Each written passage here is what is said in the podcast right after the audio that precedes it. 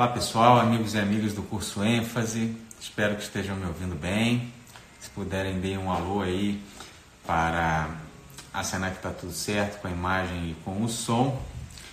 Primeiramente, me apresentando, o meu nome é Bruno Godard, eu sou coordenador do curso ênfase, sou professor de processo civil, tenho mestrado pela Harvard Law School, pela UERJ, sou doutorando em Direito pela Universidade de São Paulo, sou juiz de Direito do Estado do Rio de Janeiro.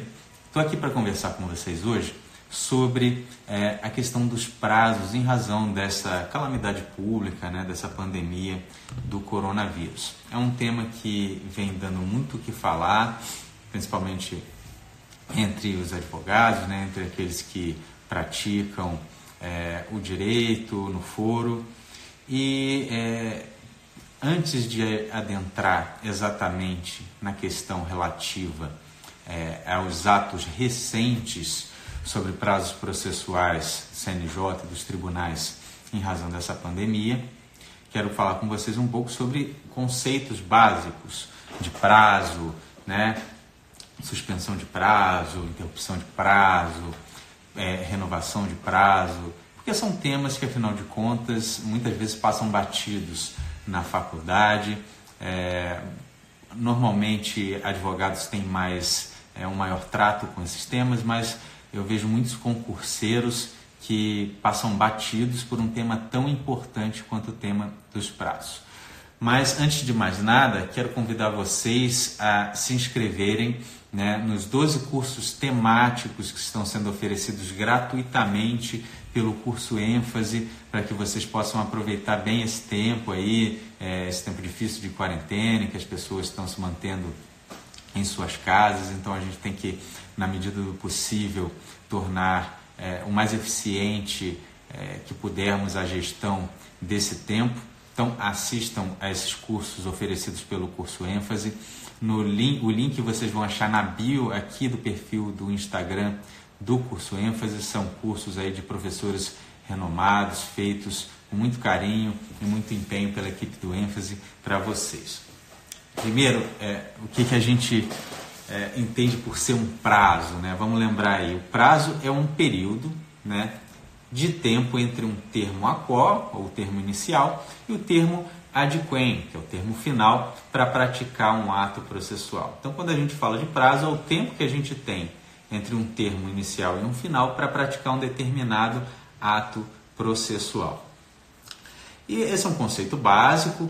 É, vocês vão encontrar na doutrina algumas classificações que eu quero que vocês leiam também, tá? Quem estiver estudando para concurso, vai lá procurar o que é um prazo legal, o que é um prazo judicial, o que é um prazo dilatório, o que é um prazo peremptório. Tudo isso é muito importante que vocês saibam, tem algumas discussões doutrinárias, mas hoje eu quero tentar me manter aqui ao aspecto mais prático, que é para a gente entender essas discussões envolvendo o coronavírus. Quem quiser mandar dúvida aí também pode mandar.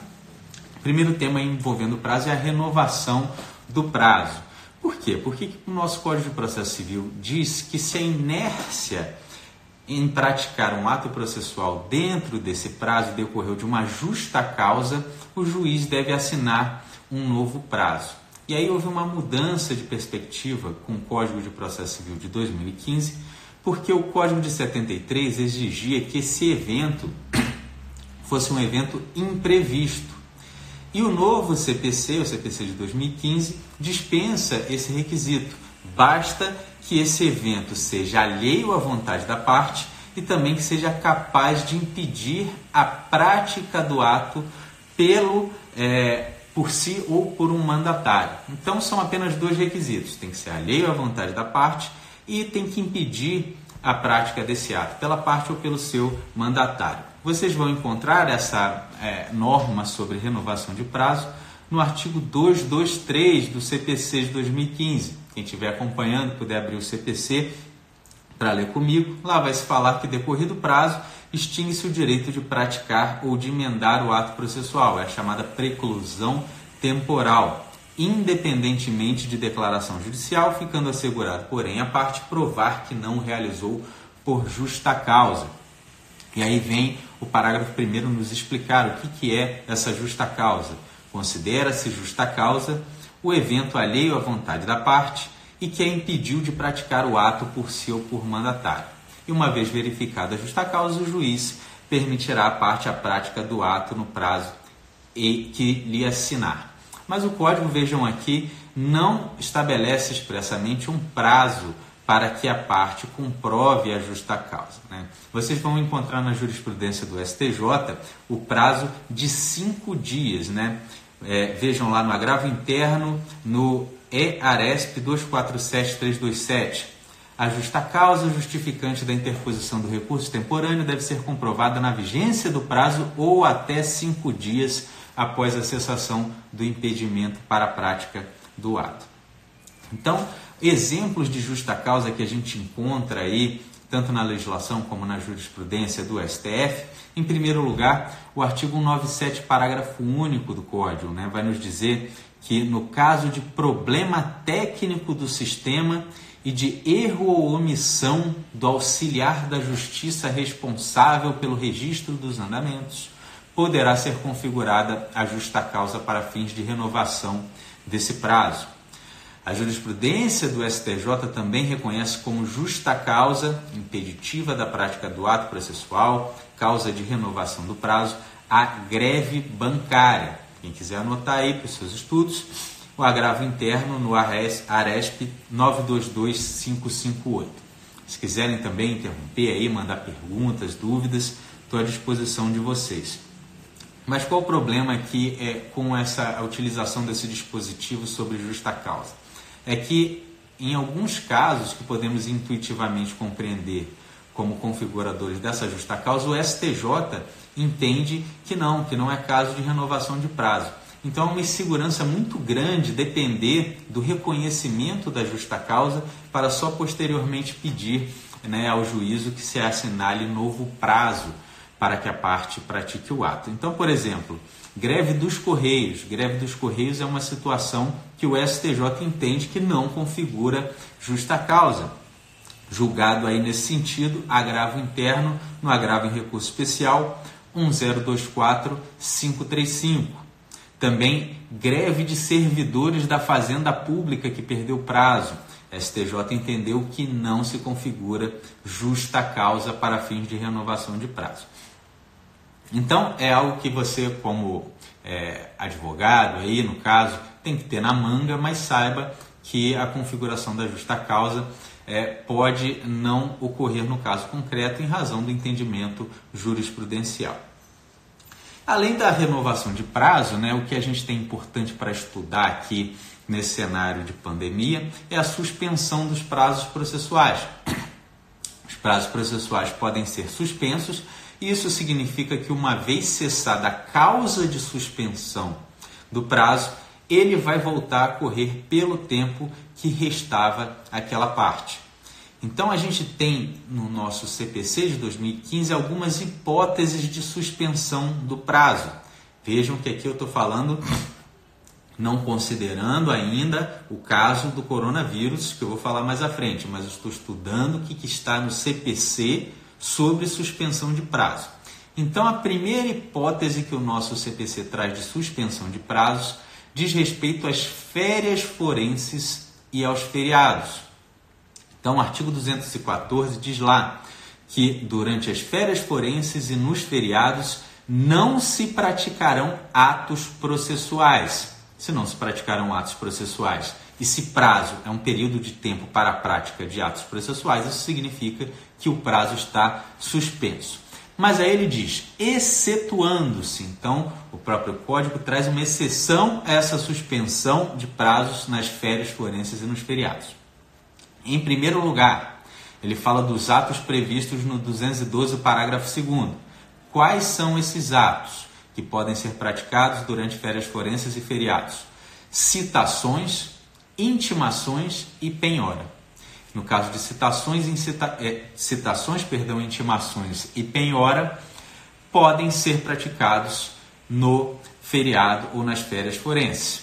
E em segundo lugar, tutela de urgência. Então, guardem bem aqui essa hipótese de tutela de urgência poder ser praticada nas férias forenses e feriados, isso já foi inclusive questão de prova, você concurseiro, isso caiu na prova de defensor público de Pernambuco, da CESP de 2018, né? Dizia lá, durante as férias forenses, atos processuais de tutela de evidência podem ser praticados. Isso está errado, porque o artigo 214, inciso 2 fala apenas em tutelas de urgência. Então vejam que o artigo 214 nos traz uma proibição à prática de atos processuais durante férias forenses e feriados, e obviamente o prazo processual, que é contado em dias, fica suspenso porque não são dias úteis. A gente, a gente sabe que, é, de acordo com o artigo 219 do CPC de 2015, somente são contados os dias úteis nos prazos contados em dias. E aí é, tem uma discussão doutrinária sobre qual que é a consequência da inobservância dessa proibição da prática de atos processuais em férias forenses e feriados. Na doutrina vocês vão achar três posições. Há quem diga que é o caso de inexistência do ato processual, há quem diga que o ato processual é inválido e, por fim, há quem diga que o ato é ineficaz temporariamente até o final do período das férias forenses ou do feriado. E o STJ adota essa última interpretação, entende que é o caso de ineficácia. Para quem quiser anotar o julgado, é o agravo regimental no recurso especial 1249-720. 1249-720. E aí, lembrando lá que ah, o atual artigo 93, inciso 12 da Constituição, veda as férias coletivas nos juízos e tribunais de segundo grau. Só que eh, lembrem-se que ainda há férias forenses nos tribunais superiores. Por isso aí que é importante a gente estudar o artigo 214, por isso que ele fala de férias forenses. Bom, e aí vem o artigo 216 e nos traz uma cláusula que é importante para a gente compreender o cenário atual aí do coronavírus. Ele diz que além dos declarados em lei, são feriados para efeito forense os sábados, os domingos e os dias em que não haja expediente forense. Então, o que o 216 está nos dizendo é que os dias que não tem expediente forense são feriados. E o 214 nos diz que nos feriados os prazos processuais ficam suspensos. Guardem isso porque eu vou voltar a essa hipótese já já.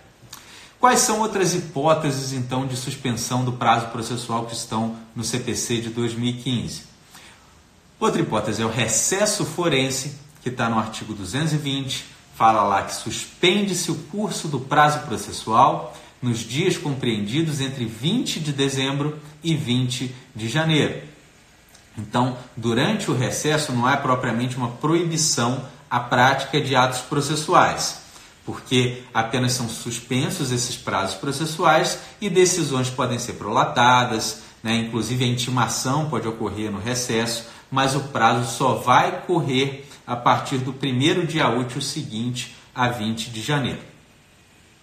E por fim, o código nos traz ainda as hipóteses em que a suspensão do processo, aquelas hipóteses lá de suspensão do processo 313, na hipótese de obstáculo criado em detrimento da parte e também no caso de mutirões de conciliação.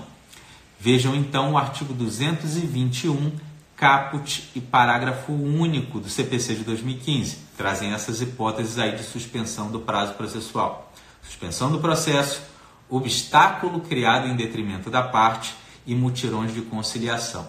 Mas o que, que são esses obstáculos criados em detrimento da parte? Então, um exemplo que se costuma dar de obstáculo criado em detrimento da parte é retirada dos autos físicos do cartório por uma outra parte no curso de um prazo que é comum entre elas. Então a parte fica sem acesso aos autos e por isso foi criado um obstáculo em detrimento dela e os prazos para ela têm que ser suspensos. Como eu disse, os prazos processuais que são contados em dias, Cuidado porque há prazo em meses, prazo em anos, esses não, mas os prazos processuais contados em dias consideram apenas os dias úteis. Isso está no artigo 219 do CPC de 2015. E aí exclui-se o dia do começo e inclui-se o dia do vencimento. Está lá no artigo 224 do CPC de 2015. Bom, e aí vem a seguinte questão tanto o termo inicial, que é o chamado dies acor, quanto o termo final, que é o chamado dies adquem, são prorrogados para o primeiro dia útil subsequente, se esses termos, final, é, inicial ou final, em primeiro lugar, caírem em um dia não útil, o que é óbvio, porque os demais não são contados. Segundo, se caírem em um dia no qual houver alteração do horário forense normal, isso é importante para a fase que estamos vivendo agora, para vocês entenderem. E terceiro, se houver indisponibilidade da comunicação eletrônica. Então nós vamos protrair o termo inicial do prazo ou termo final do prazo, se eles caírem em um dia que não é útil, o que já é óbvio pelo artigo 219, se eles caírem em um dia em que houver alteração do horário forense normal, e terceiro, se houver indisponibilidade do sistema lá para comunicação eletrônica. Leiam sobre isso o artigo 224, parágrafo 1 do CPC de 2015. Os dias do começo e do vencimento do prazo serão protraídos para o primeiro dia útil seguinte, se coincidirem com o dia em que o expediente forense for encerrado antes ou iniciado depois da hora normal ou houver indisponibilidade da comunicação eletrônica. Bem, mas o que, que é o horário de expediente forense normal? E aqui vamos afunilando para chegar à questão do coronavírus. Bom, é a lei de organização judiciária que vai definir o que é o horário de expediente forense normal. Isso está lá no artigo 212, parágrafo 3 do Código de Processo Civil de 2015. Parágrafo 3 do 212 diz o seguinte: quando o ato de, tiver de ser praticado por meio de petição em autos não eletrônicos, essa deverá ser protocolada no horário de funcionamento do fórum ou tribunal conforme o disposto na Lei de Organização Judiciária Local. E há uma grande discussão sobre essa questão, sobre se é realmente a Lei de Organização Judiciária que define o horário de expediente, porque o CNJ editou há um bom tempo atrás uma resolução tentando normatizar e uniformizar horários de expediente isso causou uma grande confusão, tendo em vista que é, o nosso país é muito amplo e tem vicissitudes locais que merecem ser consideradas. E esse debate se arrasta na justiça há um determinado tempo. E o STF ainda não definiu se o CNJ tem ou não atribuição para definir horário de expediente forense. Isso está sendo discutido, anotem aí porque é importante na ação direta de inconstitucionalidade 4598, que é de relatoria do ministro Luiz Fux.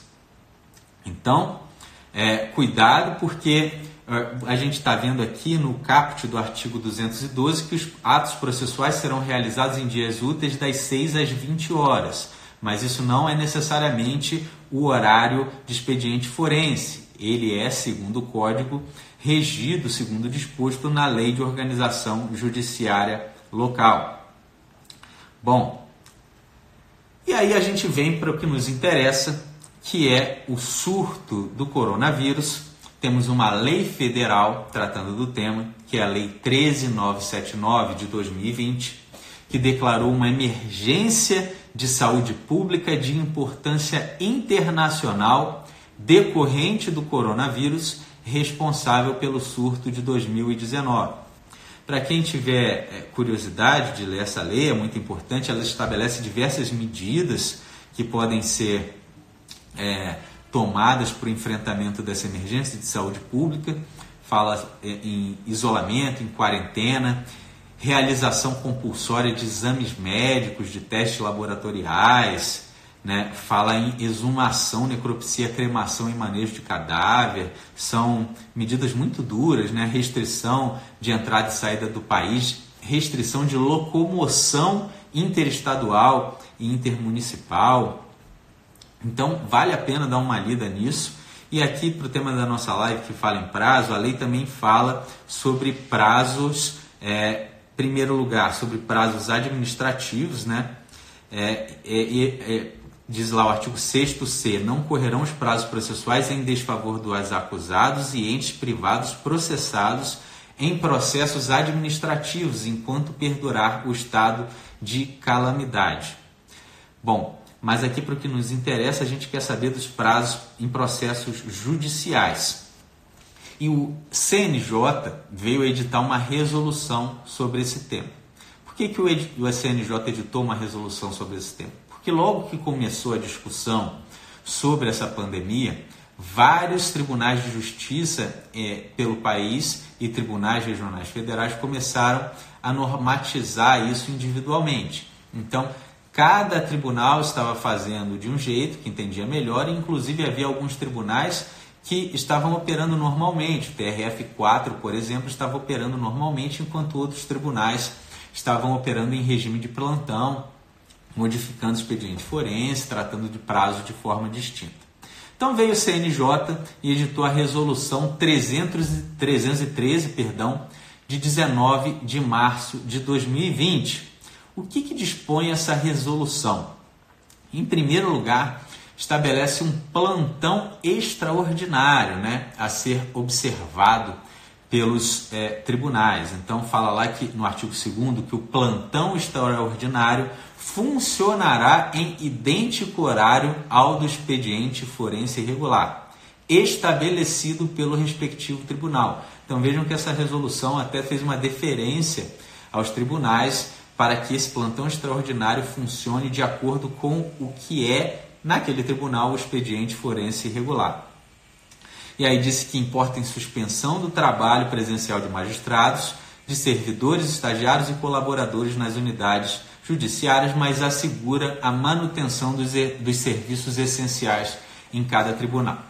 Além de estabelecer o plantão extraordinário, diz o artigo 3 que fica suspenso o atendimento presencial de partes, advogados e interessados. O que, que significa? Né, que se está suspenso o atendimento presencial, que está suspenso o expediente forense externo. Então não está ocorrendo expediente forense externo regular, por determinação do CNJ, artigo 3 da Resolução 313 de 2020 do CNJ.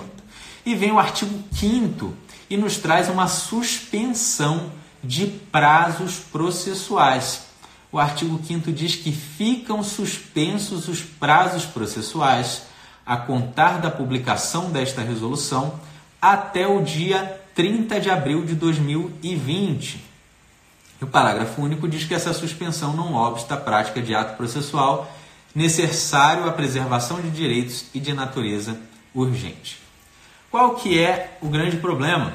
O grande problema é que os tribunais, como eu disse, já haviam editado atos que vão é, contradizer essa resolução do CNJ. Por exemplo, no meu tribunal, que é o Tribunal de Justiça do Rio de Janeiro, foi editado lá o Ato Normativo Conjunto 5 de 2020.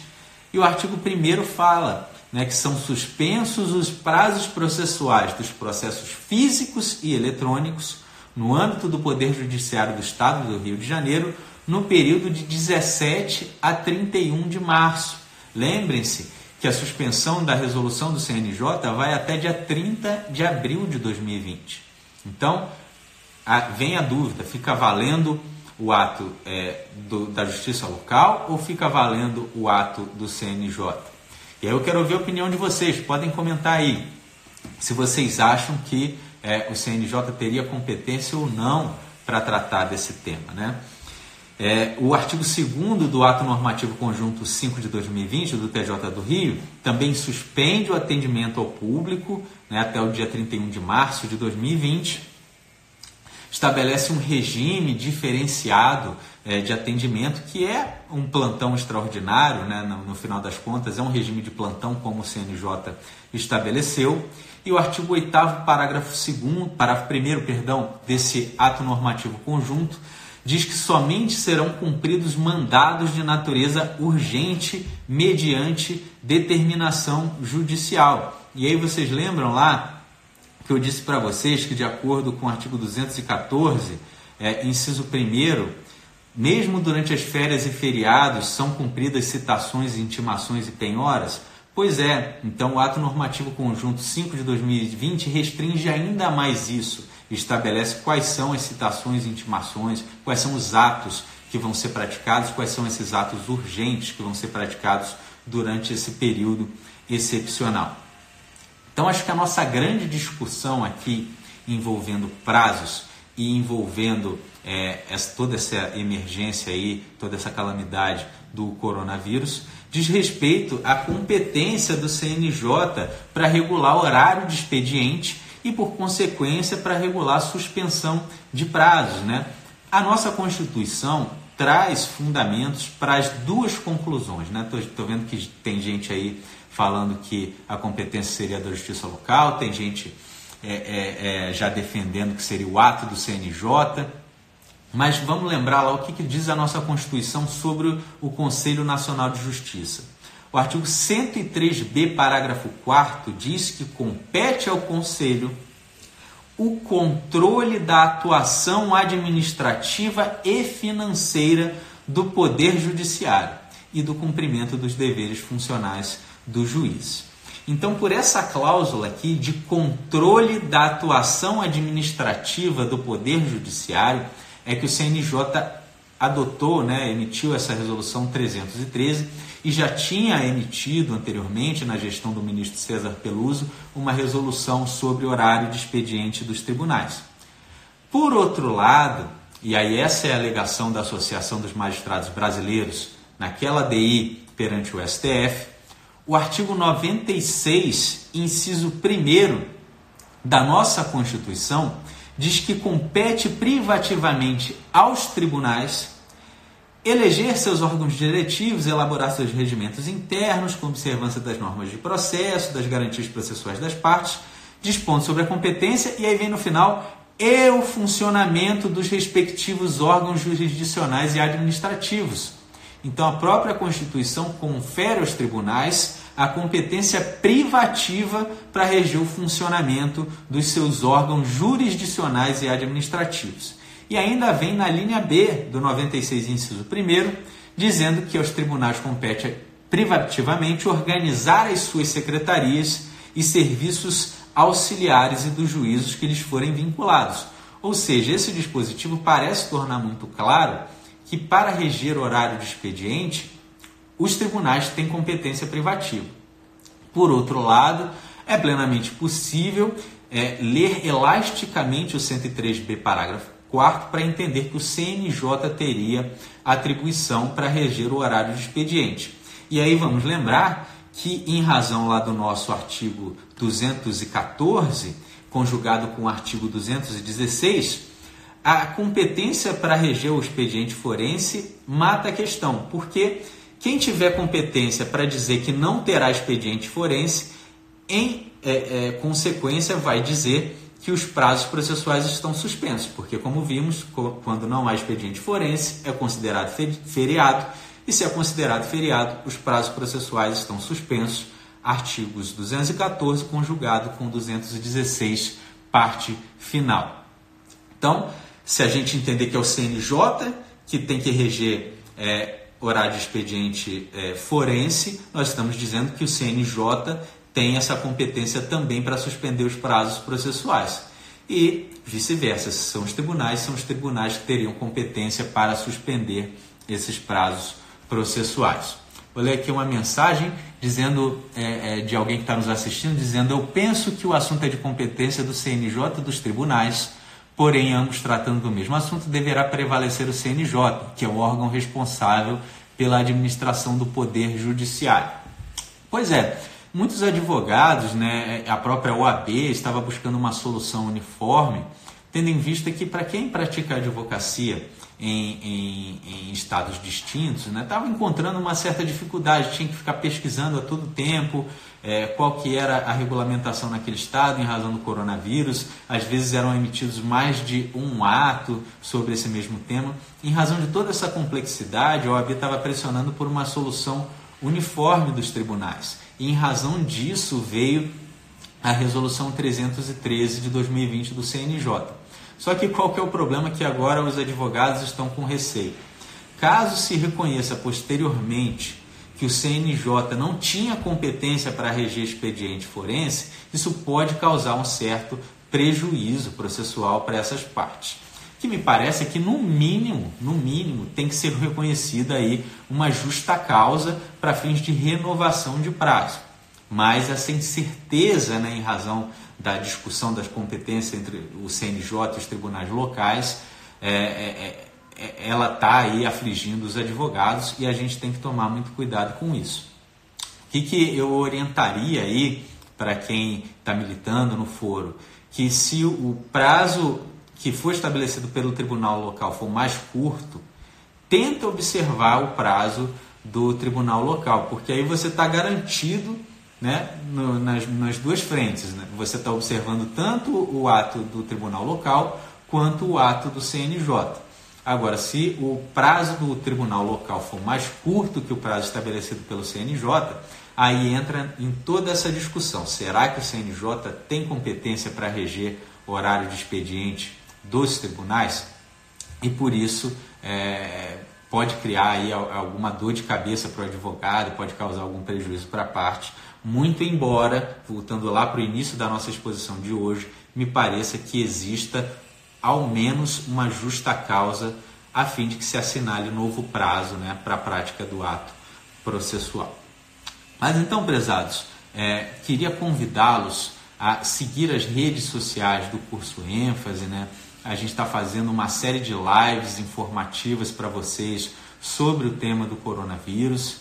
Eu imagino que é, seja bastante útil para tanto para quem milita no foro quanto para aqueles que estão estudando para concurso, porque é, afinal de contas está impactando toda a nossa sociedade e me parece bastante claro que é um tema quente para concurso, é, justamente nessas hipóteses né, de crises que a gente precisa usar o nosso conhecimento jurídico para auxiliar a sociedade, para auxiliar a população. Então, é, esse tema aí, tudo que envolvendo o coronavírus é tema quente para concurso e também é algo que a gente precisa informar a todos, né? informar os advogados, informar as partes, é, para que ninguém sofra prejuízo em razão disso. Então, sigam as redes sociais do ênfase, estou sempre à disposição de vocês, para quem quiser me mandar e-mail, meu e-mail é brunobodart.cursoenfase.com.br, tá bom? Vamos fazer outras lives aqui informativas. Contem sempre conosco, acompanhem, sigam o perfil do curso ênfase. E é, para quem quiser, relembrando aí, já falei no começo, é, o curso ênfase está oferecendo 12 cursos temáticos de forma gratuita. O link está na bio aqui do perfil é, do, do Instagram do curso ênfase. Entrem lá, vejam os cursos gratuitos que estão sendo oferecidos para você passar o seu tempo aí de quarentena de uma forma mais eficiente. Tá bom, pessoal? Obrigado aí a todos que nos assistiram. Espero que tenha sido útil para vocês e até uma próxima. Tchau, tchau.